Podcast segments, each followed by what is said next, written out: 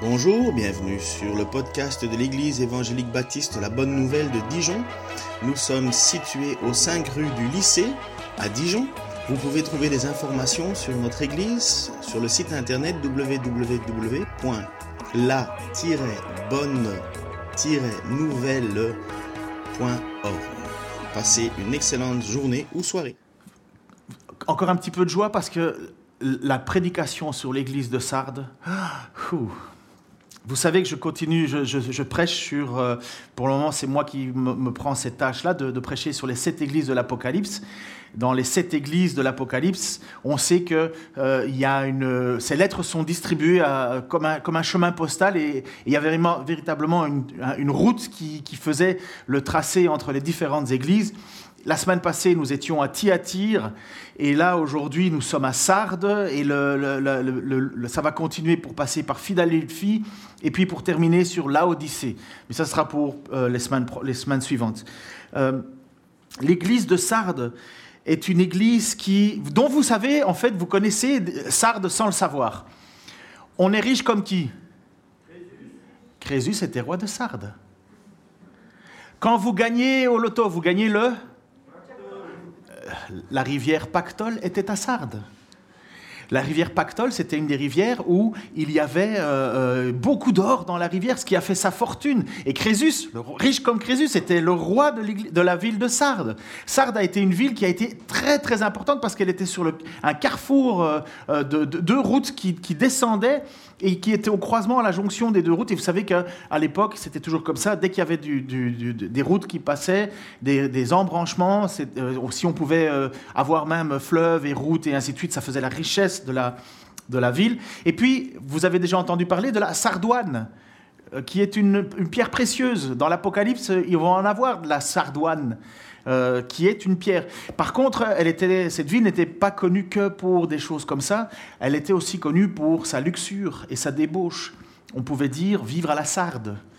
Euh, vivre à la sarde, c'était vraiment exagéré, justement, mettre beaucoup d'argent, beaucoup de luxure et ainsi de suite.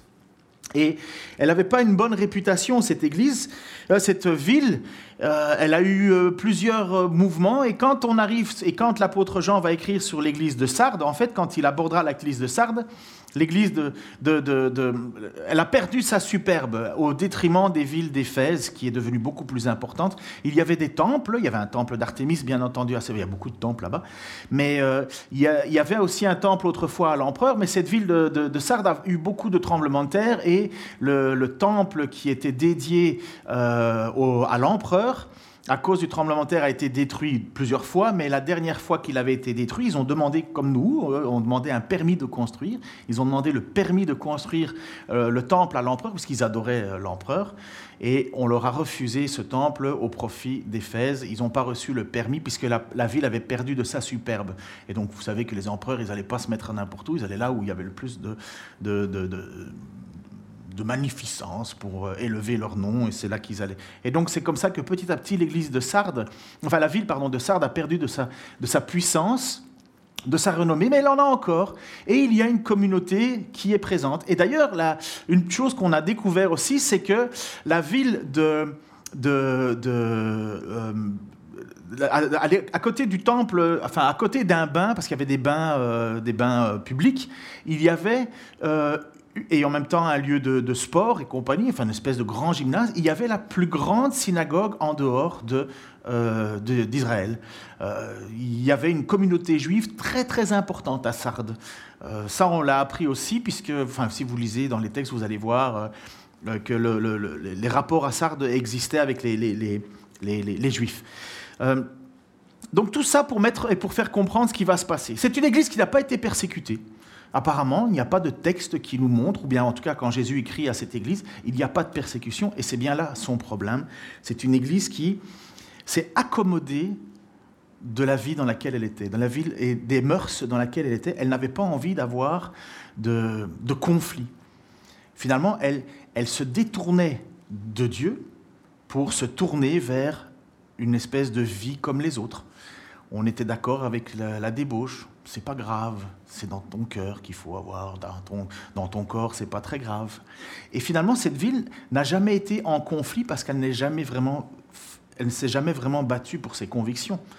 savez, il y a des églises aujourd'hui. Moi, je me souviens un jour, j'avais été euh, euh, voir un. Enfin, j'étais avec euh, un couple ici de personnes de même sexe qui vivaient ensemble. Et il me dit Ah, vous, les protestants, vous, vous êtes d'accord avec tous les. Je dis Non. Mais vous savez, j'ai rien dit. Ben, mon but, c'est qu'ils vivent comme ils veulent. Hein, c'est leur problème. Mais vous voyez, c'était cette idée-là. À Sardes, l'Église était d'accord avec tout. Et le monde les trouvait cool. Peut-être pas Jésus.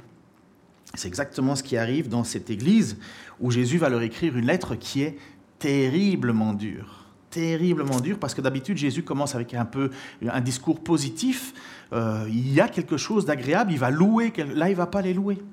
Il va commencer, je vous lis ce passage.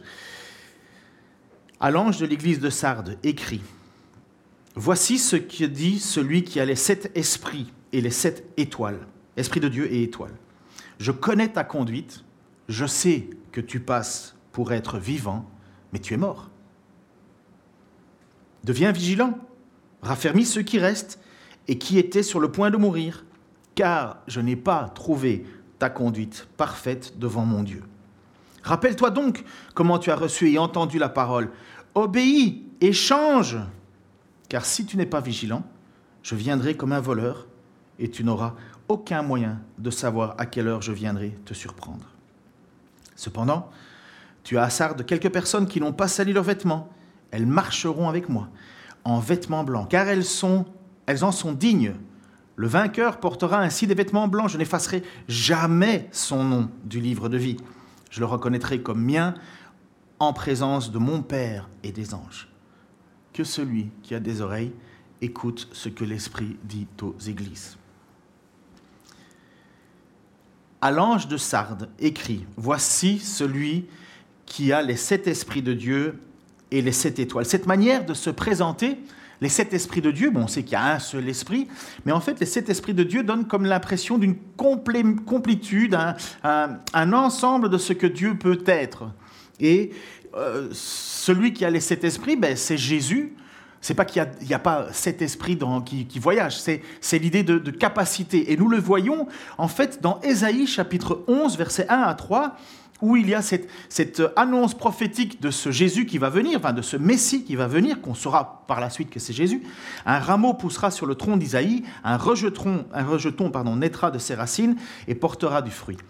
L'Esprit de l'Éternel reposera sur lui, et cet Esprit lui donnera discernement sagesse, donc esprit de discernement, esprit de sagesse, le conseil et la force, il lui fera connaître l'Éternel, donc esprit de connaissance, et s'attacher à lui. Son plaisir sera d'obéir à l'Éternel. Il ne jugera pas d'après les apparences et n'arbitrera pas d'après des oui-dire. Il ne jugera pas d'après les apparences et il n'arbitrera pas d'après des oui-dire. Bref, bref pardon, les sept étoiles étant les messagers. Alors on ne sait pas trop, est-ce que ce sont des évêques, est-ce que ce sont les responsables de l'Église de l'époque, ou bien est-ce que ce sont, des anges euh, pas, pas, facile de, savoir. En tout cas, c'est des porte-paroles, puisque l'ange était un porte-parole. Alors, est-ce que c'est l'évêque en place, l'épiscopos, hein, donc le responsable de l'Église, ou bien est-ce que c'est un ange qui siège au-dessus de l'Église? Peu importe, l'idée c'est qu'il y a un message qui est transmis à la communauté par l'intermédiaire de ce, cet ange. Donc Jésus a du discernement. Euh, il est présenté comme ça, il se présente comme ça à cette église. Je connais tout, je sais tout, j'ai du discernement, j'ai de la sagesse, j'ai de la force. Je ne juge pas selon les apparences et je vais et je ne juge pas selon les ouï-dire. Je sais exactement qui tu es. Et c'est pour ça qu'il va dire, Apocalypse 3.1, je connais ta conduite, je sais que tu passes pour être vivant, mais tu es mort. Je sais que tu passes pour être vivant, mais tu es mort. Qu'est-ce que ça peut être comme explication de la part de notre Seigneur, ça? Je sais que tu passes pour être vivant. Qu'est-ce qu'une Église vivante aux yeux du monde et qui ne l'est pas pour Jésus? Parce que c'est bien ça que Jésus est en train de parler à cette Église lorsqu'il il annonce. Il dit, les gens pensent que tu es vivant. On voit plein de choses, on pense que euh, tu as l'air d'être hyper dynamique, mais à mes yeux, tu es mort. C'est incroyable quand même. Celui qui a du discernement. Jésus qui ne juge pas selon les, fausses apparences. Il déclare clairement, tu passes et tu es mort. Tu es mort. Tu es morte. Pourtant, ça a l'air d'être dynamique. Vous savez, je pourrais, honnêtement, d'expérience et maintenant de, temps, on sait très bien ce qu'est une église vivante et une église morte.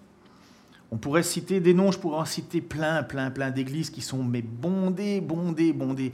Et quand vous regardez le message qui est prêché, ce n'est pas le message de l'Évangile. C'est le message de la réussite personnelle. C'est le message de, d'une idole qu'ils appellent éternelle, qui est à leur service. Si tu ne pries, enfin, ou, les pasteurs vont dire, quand tu prieras, tu auras tout ce que tu veux. Dieu te donnera tout ce que tu veux.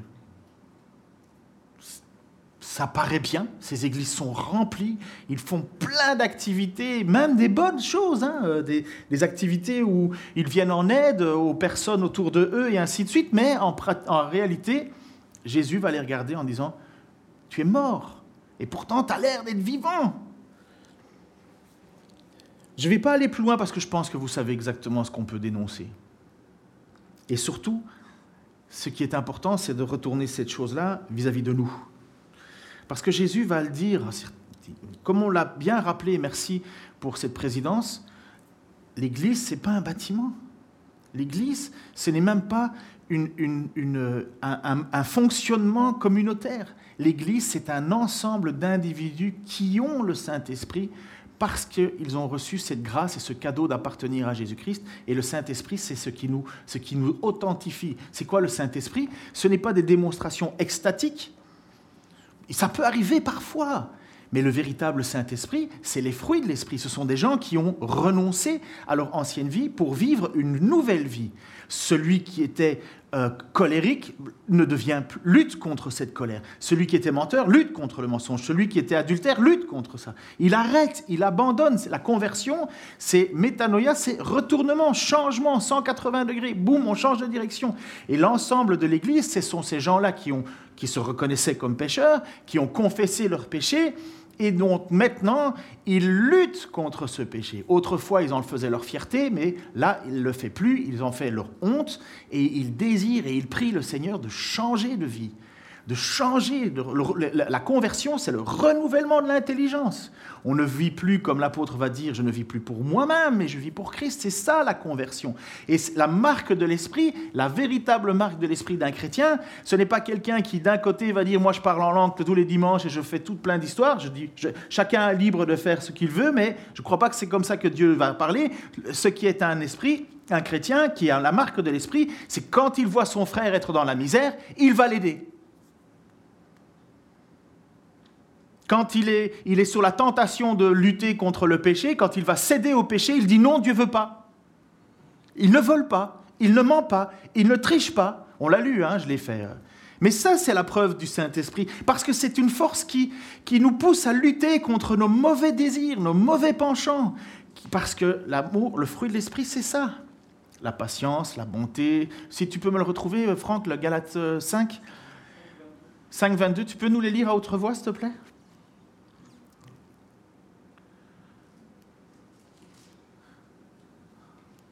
Tu n'auras pas de micro, mais David va faire ça au montage. à haute voix, mon ami.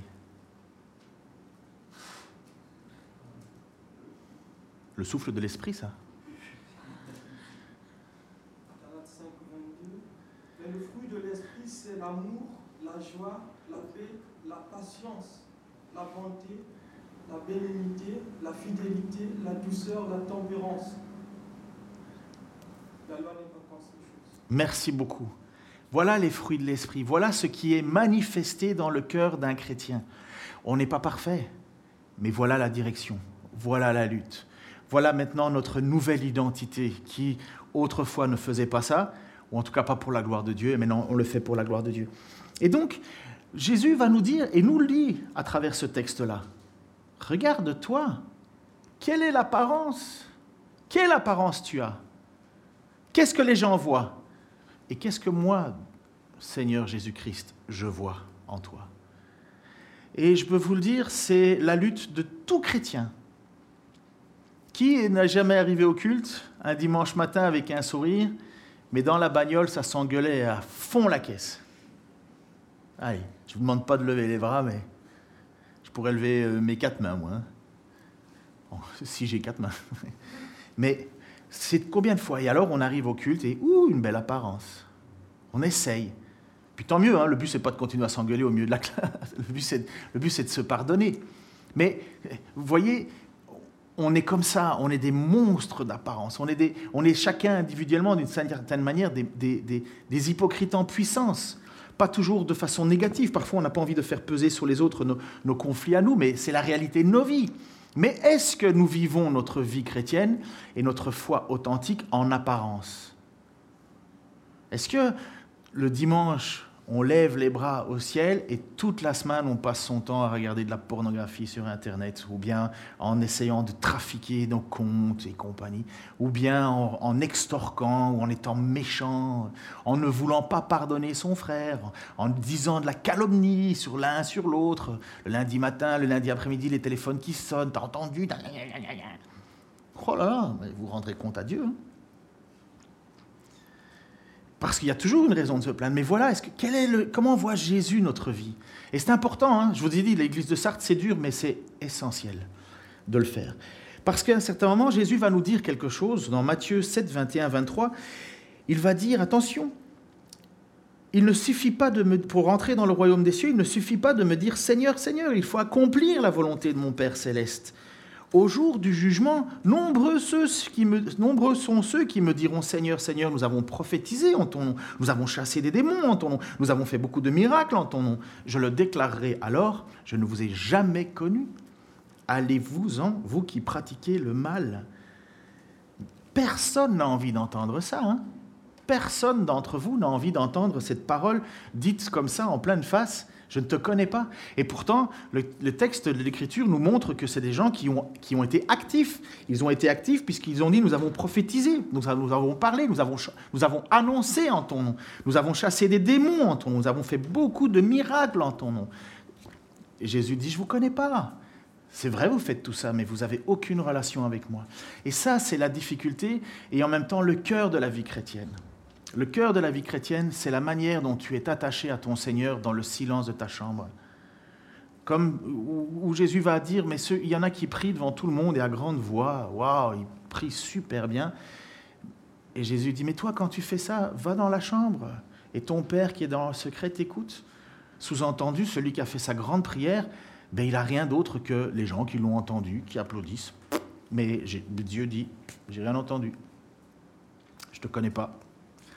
Et voyez, cette église, malheureusement, à Sardes, cette église à l'époque, eh ben, elle avait tout ça comme problème.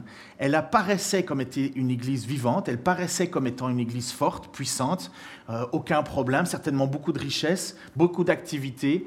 Mais quand Jésus passe et la regarde, elle dit, mais tu es morte. Tu es morte. Et il va alors annoncer cette parole, il va leur dire, verset, 3, verset 2, chapitre 3, verset 2, Deviens vigilant Raffermis ceux qui restent et qui étaient sur le point de mourir, car je n'ai pas trouvé ta conduite parfaite devant mon Dieu. Deviens vigilant, raffermis. Mais comment on fait ça à part un réveil spirituel? C'est impossible de, de, décider de devenir vigilant. C'est impossible de dire, bon, maintenant je vais, je vais faire plus attention. En fait, s'il n'y a pas une véritable conversion de cœur, s'il n'y a pas une véritable repentance, si on ne tombe pas à genoux de manière physique ou imagée, mais si on ne tombe pas à genoux devant Dieu en disant, Seigneur, Pardon d'avoir fait semblant, pardon d'avoir essayé d'être ce que je ne suis pas. Je n'y arrive pas, je te demande pardon. Je veux être authentique avec toi, je veux être transparent avec toi, je veux arrêter de faire semblant parce que de toute façon, je ne peux pas te tromper. Eh bien voilà, c'est ça devenir vigilant, devenir euh, euh, se réaffermir. Il va nous donner encore une autre clé de compréhension. Mais vous savez, et ça c'est l'histoire, qui a connu l'histoire de Samson? Voilà, normalement vous devez connaître l'histoire de Samson. Merci Pascal d'avoir levé la main. Mais je suis sûr que beaucoup ont déjà lu l'histoire de Samson. Allez, l'homme avec énormément de force, qui avait sa force dans ses cheveux, vous vous souvenez? Eh bien, Samson, en fait, sa force, c'était vraiment ses cheveux, à votre avis? Euh, Je peux vous dire qu'un chauve est aussi fort qu'un gars à longs cheveux. Hein. Non, mais c'est parce qu'il y avait une promesse qui avait été faite lors de la naissance, un vœu, euh, comme quoi Samson ne prendrait pas euh, d'alcool, ni de boissons alcoolisées, ni de fruits de la vigne, enfin bref, et il avait fait un vœu qu'on appelait, entre guillemets, le vœu naziréa. Et enfin, c'était surtout sur sa mère. Et il fallait pas que la lame coupe ses cheveux. C'était en fait une obéissance. Et à un certain moment, ben lui, il faisait n'importe quoi, attention, hein, parce qu'il allait, il allait une fois épouser l'une, une fois épouser l'autre. Enfin bref, il courait les filles, euh, il est allé voir les prostituées, il s'est fait avoir, enfin bref, plus d'une fois. Mais comme il était fort et puissant, ben, il, cassait la, figure à tout le monde. Et en même temps, c'était Dieu qui l'utilisait pour accomplir un jugement contre les Philistins parce que les Philistins, étaient des oppresseurs. Mais si vous lisez le livre des juges, il dit toujours, c'était au temps où il n'y avait pas de roi en Israël et chacun faisait ce qui lui semblait bon. Les gens vivaient n'importe comment. Et Samson arrive comme un juge, mais il n'est pas une bonne personne. Mais il a reçu ce, miracle, ce, privilège d'être immensément fort, mais dans le but de mettre euh, des claques aux Philistins. Parce que Dieu voulait en fait diminuer la pression sur son peuple. Parce que même si on est mauvais, Dieu est toujours bon. Et Dieu est présent et Dieu préserve, on le verra tout de suite. Et donc Samson avait reçu cette puissance forte, mais il fallait que le, rasoir ne passe pas sur ses cheveux. Et à un certain moment, donc, euh, euh, euh, il, fait des blagues, il dit, parce qu'il ne peut pas dévoiler le secret. Et il y a une, femme qui s'appelle Delilah qui veut absolument savoir le secret. Elle dit, s'il te plaît, dis-moi pourquoi tu es fort. Parce qu'en fait, elle était payée par les ennemis philistins qui voulaient connaître le secret de sa force pour pouvoir le maîtriser. Et lui, il leur a dit une fois, faut faire ça, une fois, faut faire ça, une fois, faut faire ça. Et à chaque fois que les Philistins voulaient pour les attraper, bam, il leur mettait une raclée. Donc ça faisait bien rire euh, Samson, sauf que elle a été hyper casse-pied la madame, et elle a toujours voulu savoir le secret de la force de Samson afin de donner ce secret aux Philistins. Et voilà où nous en sommes. Dalila comprit, parce qu'enfin elle l'avait tellement cassé les, pieds, qu'il a a révélé son secret en disant ma force, elle est dans mes cheveux. Il ne faut pas que j'enlève, euh, que je passe le rasoir. Elle, lui avait révélé son secret. Elle fit prévenir les princes des Philistins en leur disant Venez, car cette fois-ci, il m'a dit son secret. Ils se rendirent chez elle avec l'argent promis. Elle endormit Samson sur ses genoux, puis appela un homme pour lui couper ses sept tresses de sa tête. Ainsi, elle commença à le maîtriser, car il perdit ses forces. Puis elle s'écria Samson, les Philistins, ils t'attaquent Il se réveilla de son sommeil et dit Je mentirai comme les autres fois et je me dégagerai. Et voilà certainement pour l'église de Sardes, mais il ne savait pas que l'Esprit de l'Éternel s'était détourné de lui. Les Philistins se saisirent de lui, lui crevèrent les yeux, puis l'emmenèrent à Gaza, le ligotèrent avec une double chaîne de bronze et lui firent tourner la meule à grains dans la prison. Voilà l'histoire, une histoire pour montrer ce que c'est que quelqu'un qui vit en la pensant avoir la puissance de Dieu et qu'elle est déjà disparue. Et voilà l'histoire de Sardes, cette église qui fait beaucoup de choses, tu parais vivante, mais en fait l'Esprit de Dieu n'est plus là. Il n'y a plus. Tu es morte. Et c'est pourquoi Jésus va rappeler cette phrase. Et je pense, je ne sais pas où vous en êtes dans votre vie, on voit les fruits de votre... Nous, ce qu'on voit, c'est les fruits de votre sanctification. Hein. Si vous êtes désagréable, si vous êtes pingre, si vous êtes euh, calomniateur, ça témoigne pas trop trop en faveur de votre sainteté. Si vous êtes, euh, si vous, si, par contre, si on voit voix généreux, actif, ça témoigne déjà un peu plus. Mais le texte nous dit que c'est pas tout, puisqu'on peut paraître vivant mais être mort à l'intérieur. Et donc cet avertissement, il est à celui qui est refroidi, tout à celui qui se croit être euh, debout. Et Jésus va nous donner finalement la recette pour revenir, ce qu'il faut faire? Et il va dire, verset 3a, Rappelle-toi donc comment tu as reçu et entendu la parole. Et Jésus, il veut qu'on change. Hein. Son but, c'est pas de nous faire euh, mourir. Son but, c'est de nous ramener à lui. Et qu'est-ce qu'il dit? C'est un impératif, deux impératifs. Obéis et change. Rappelle-toi. Vous savez, je ne sais pas comment vous avez euh, entendu la parole de la vérité la première fois de votre vie. Qu'est-ce qu'elle a fait dans votre vie? Comment, comment est-ce que votre foi s'est bâtie? Qu'est-ce qui a fait en sorte que vous vous êtes tourné vers le Seigneur et que vous êtes tombé à genoux en disant Il est le Seigneur, le Dieu trois fois saint. J'ai besoin de lui. Sans lui, je suis, sous, je suis mort.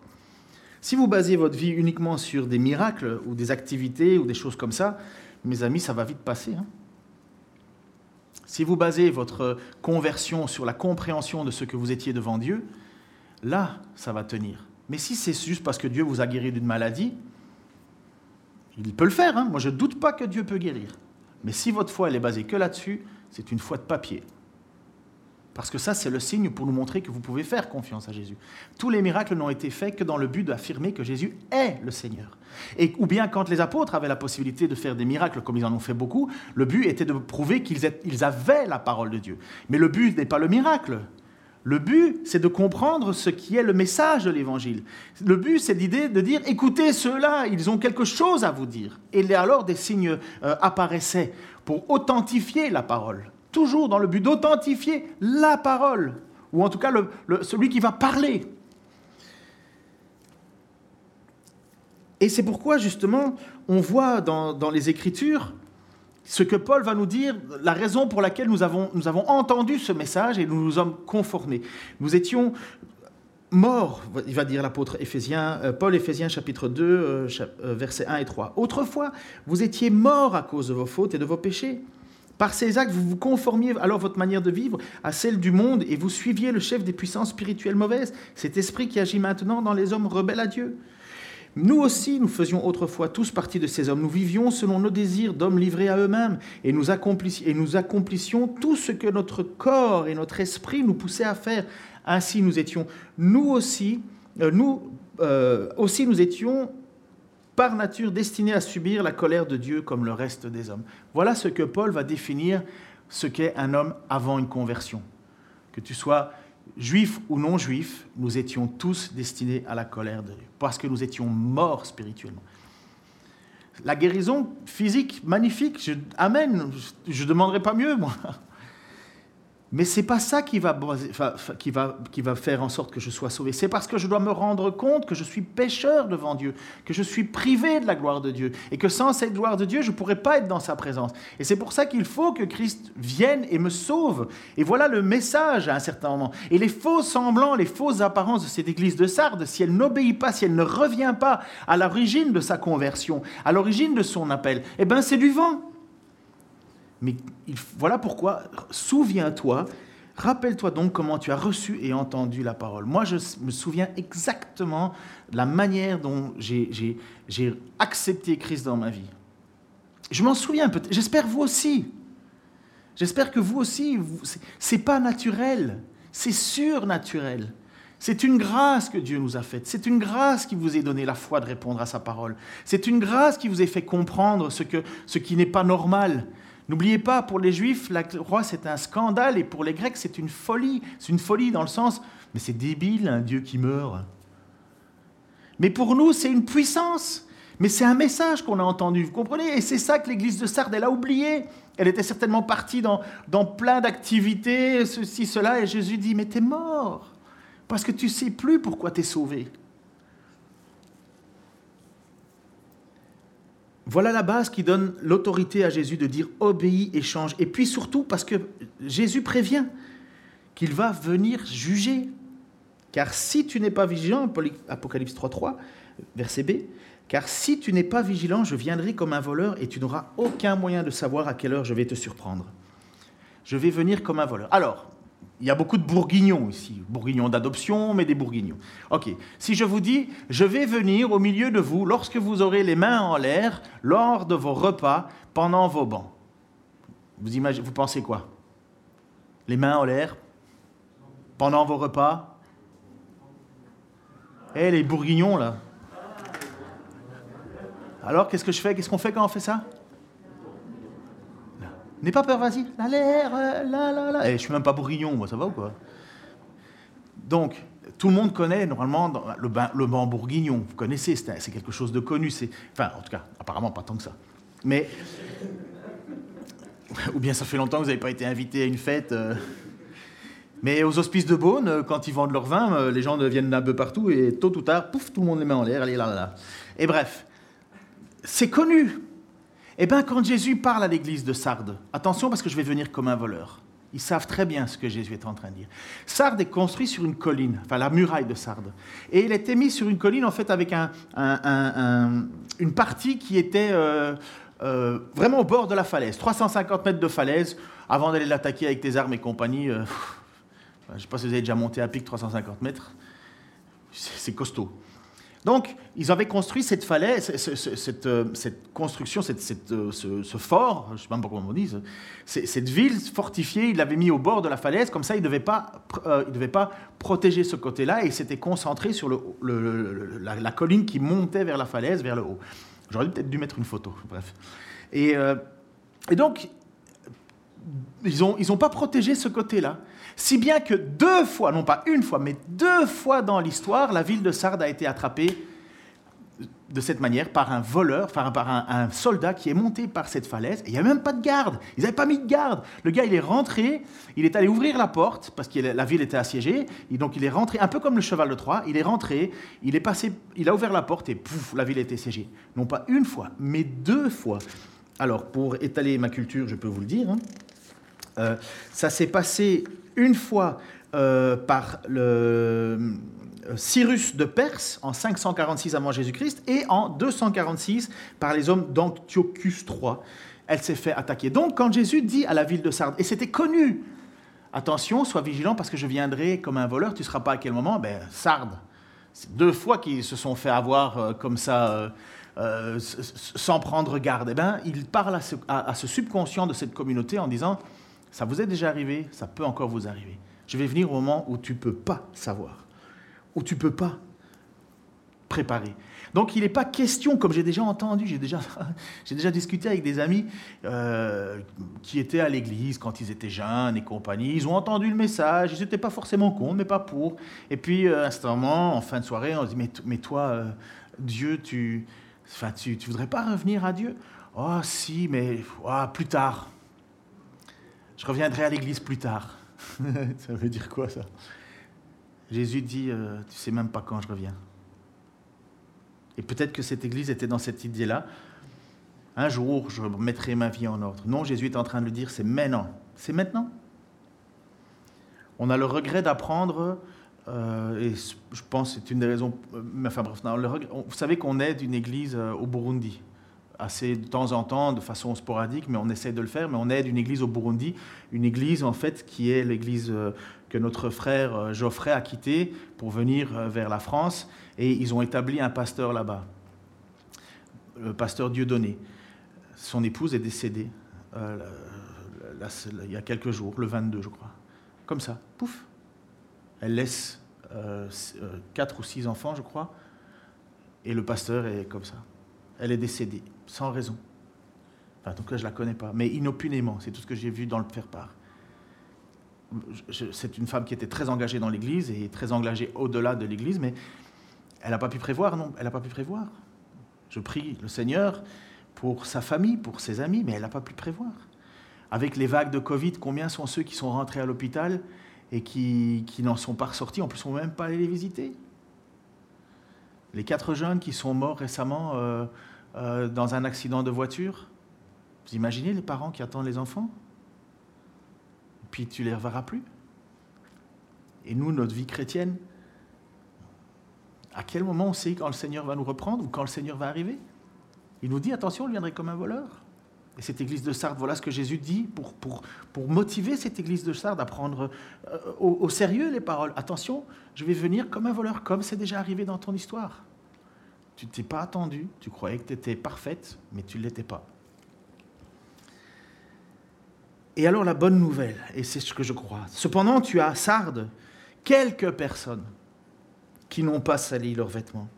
Elles marcheront avec moi avec des vêtements blancs, car elles, en sont dignes. Le vainqueur portera ainsi des vêtements blancs. Je n'effacerai jamais son nom du livre de vie. Je le reconnaîtrai comme mien en présence de mon Père et des anges. C'est bien la réalité de toute Église. Hein de tout le peuple de Dieu en général, il existe un reste. Il y a toujours un reste. Un reste qui, malgré l'ambiance, sont de leur côté vigilants. Ils ne se laissent pas embarquer dans, dans la pensée du monde et de mélanger. Non, ils veulent faire ce qui est pour eux important, c'est d'obéir et d'être vigilants. Ils veulent obéir à Jésus et ils veulent être vigilants. Ils ne font pas comme les autres. Ils ne veulent pas se salir. Et Jésus les connaît. Et plus que ça, Jésus leur promet de marcher avec eux de porter des vêtements blancs. Ça veut dire avoir une dignité, dignité donnée par Jésus-Christ. Jamais ils ne seront retranchés du livre de vie. Jamais. Et ils seront reconnus, reconnus comme étant appartenant Jésus. Mais vous vous imaginez Par la foi, celui qui persévère, à un certain moment, il va se retrouver devant Dieu, devant les anges, et Jésus va dire, il m'appartient. Qui a envie de ça? Moi, j'ai envie de ça. Hein. J'ai envie qu'à un certain moment, je me retrouve devant Dieu. Oula, il est déjà, il est déjà 11h30. Genre, grâce au gamin qui... Bref, je me dépêche. J'ai envie de ça. J'ai envie de ça. Déjà, peut-être certains d'entre vous, vous auriez aimé être présent euh, euh, lorsque Jésus enseignait de son vivant. Vous auriez aimé être à côté, entendre cet enseignement. Et là, Jésus dit que ça sera au ciel et triomphalement. Voilà l'idée. Beaucoup d'encre coule autour de la question de livre de vie. Qu'est-ce que ça veut dire Je n'entrerai pas le livre de vie. Ça a commencé avec l'histoire dans, l'Ancien Testament avec Moïse, et il y a quelques références euh, dans, le livre d'Apocalypse, et on n'en parle que de là. On ne sait pas trop en fait. Certains utilisent ça pour dire oui, mais ça, ça veut dire que c'est la perte du salut. Ça veut dire que Dieu peut prendre notre nom et efface le salut. Il faut juste premièrement se rendre compte que le texte est positif. Il parle à des chrétiens qui persévèrent. Il dit jamais je enlèverai votre nom de vie. Je l'effacerai pas. Que se passe-t-il pour les autres? Est-ce qu'il y a perte du salut? Est-ce qu'on pourrait perdre son salut en cours de route? Ben non, parce que l'apôtre Paul nous dit que ni la mort, ni la vie, rien peut nous séparer de l'amour de Christ manifesté, l'amour de Dieu manifesté en Jésus-Christ. La question, c'est le livre de vie, nous le voyons euh, dans Apocalypse 17, 13, 8 et puis 17, 8, mais j'ai pas cité. Tous ceux dont le nom n'est pas inscrit depuis l'origine du monde dans le livre de vie de l'agneau égorgé. Est-ce que ce livre de vie, ça fait plus penser, j'ai lu des commentaires bibliques pour vous dire ce que je fais, ce que je dis, ce livre de vie fait plutôt penser à ceux qui ont eu naissance, ceux qui ont comme tout le monde, on est comme un registre de la ville, comme vous êtes né, ben on vous enregistre à la ville, vous faites partie du livre de vie. Sauf que la vie s'arrête pour certains, mais pour d'autres, on a la vie éternelle. Et il y a cette situation. Après, il y a cette situation de personnes, comme on doit le, comprendre, qu'ils ont entendu l'évangile, la parabole du semeur. Ils ont entendu l'évangile, il y a eu des choses qui ont été manifestées, euh, mais ils n'ont pas persévéré, ils n'ont pas porté de fruits. Il y a bien eu quelque chose qui est né, ils ont entendu, mais ça n'a pas été au bout. C'est ce que Franck nous a enseigné avec la parole de livrer du bon grain. Dans la communauté, il y a des gens qui sont là, mais qui à la fin seront retranchés et jetés au feu. Par contre, ceux qui sont destinés à la vie éternelle, qui appartiennent à Jésus, et qu'est-ce que la vie, ceux qui appartiennent à Jésus? Ceux qui persévèrent, ceux qui ne se salissent pas, euh, ceux qui veulent obéir, ceux qui appartiennent, ceux, qui, considèrent qu'il ne faut pas se, laisser euh, envahir par des pensées du monde, et eh bien ceux-là persévèrent. Je vais prendre juste un texte de Ésaïe 10, 21, je laisserai tomber l'autre pour avancer. C'est ce que Ésaïe va dire à un certain moment. Et c'est Dieu qui parle. Un reste descendant de Jacob, un reste reviendra vers le Dieu fort. Car même si ton peuple, ô Israël, était aussi nombreux que les grains de sable au bord de la mer, ce n'est qu'un reste qui reviendra. Car Dieu a décidé la destruction de son peuple. Il fera venir la justice comme une inondation. Vous pouvez comprendre comme moi que l'Église de Sardes va recevoir une remontrance excessivement importante. Jésus sait très bien qui dans cette Église persévère, mais il lance quand même un appel aux autres en disant, reviens, obéis, souviens-toi, parce que je vais venir, et lorsque je viendrai, ça sera le jugement. Des autres textes nous mettent en avant qu'il euh, y aura des pleurs et des grincements de dents à la fin des temps. Je suis heureux que la prochaine Église, tout va bien. Parce que prêcher un message comme ça, c'est lourd. Mais il y a deux raisons pour lesquelles il faut absolument le faire. Premièrement, parce que moi comme vous, on a besoin d'une piqûre de rappel, nous rappeler l'essentiel de ce que Dieu veut, de ce que Dieu attend, non pas ce que je désire, mais ce que Dieu a décidé. J'ai besoin aussi d'être encouragé que si je persévère, et même si autour de moi personne ne le voit, Dieu le voit. J'ai besoin de me savoir que Dieu voit quand je fais n'importe quoi et que je dois revenir à lui. Parce que l'Écriture va dire que celui qui a des oreilles, je pense qu'on affiche ce texte-là, que celui qui a des oreilles écoute ce que l'Esprit dit aux églises, c'est pour tout. On a besoin d'entendre cela, on a besoin dans notre marche. Et puis, parce qu'il y a une petite phrase que j'ai encore relue ce matin, et j'ai demandé, tu as, pu la mettre, Oui, euh, Sam Parce que voilà le début du livre, Apocalypse chapitre 1, verset 3. Heureux celui qui donne lecture des paroles de cette prophétie et qui les entende, et qui, obéissent à ce qui a été écrit dans ce livre, car le temps est proche. Heureux celui qui donne lecture des paroles de cette prophétie et ceux qui les entendent. Parce qu'au final, c'est ça qu'on désire, hein, mes frères et sœurs, être heureux heureux d'appartenir à notre Seigneur, heureux d'obéir, heureux de persévérer, heureux de savoir qu'un jour nous serons triomphants, un jour heureux de savoir qu'un jour nous porterons une tunique, un jour que nous serons, nous sommes heureux de savoir qu'un jour Jésus-Christ dira à Dieu et devant les anges, il ou elle Et ça, ça doit être notre plus grand bonheur. Et il a besoin, on a besoin de ces textes-là pour nous rappeler ces choses-là.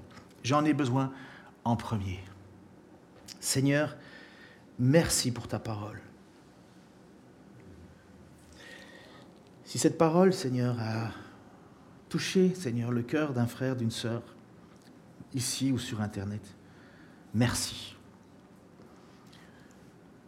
Tu nous as dit, Seigneur, tu ne veux pas perdre aucun de ceux que ton Père t'a donnés. Tu l'as dit pour tes apôtres. Et nous savons que c'est la même chose pour nous. Nous savons, Seigneur, que tu nous aimes trop pour nous laisser faire n'importe quoi. Et tu nous aimes tellement pour nous ramener à toi. Je te prie, Seigneur, que l'on prenne tes paroles au sérieux. Comme cette église de Sardes, Seigneur, que tu as appelée. Merci parce que nous avons lu et nous savons que dans l'histoire, un, un, homme, Méliton de Sardes, était encore présent quelques années plus tard, centaines d'années plus tard. Seigneur, certainement cette Église elle a entendu parler, elle, a pris au sérieux ta parole, ce reste fidèle est revenu à toi. Et je te prie pour moi, pour nous, et maintenant nous qui allons passer un nouveau cap, Seigneur, ben je te prie que nous puissions prendre toutes ces occasions pour reprendre un pas authentique et sûr avec toi, et que nous ne nous nourrissions pas d'apparence, mais de vérité d'authenticité. Moi en premier, Seigneur, moi en premier, afin que nous puissions, Seigneur, être heureux. Dans le nom de Jésus-Christ. Amen.